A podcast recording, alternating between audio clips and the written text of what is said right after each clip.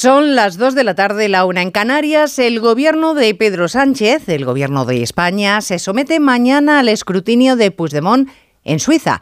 Y para que el fugado que dirigirá nuestro futuro no se pase de la raya en sus imposiciones, nuestro gobierno va a ir con un acompañante de esos que se utilizan para mediar, por ejemplo, entre dos países en guerra.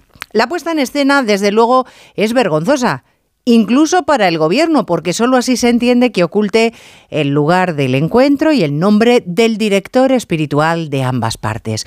Puestos a aceptar verificador como elemento de compañía, pues aceptémoslo para todo. Seguro que haría un buen servicio al gobierno para evitar que la lista de países ofendidos por Sánchez siga creciendo. Onda Cero.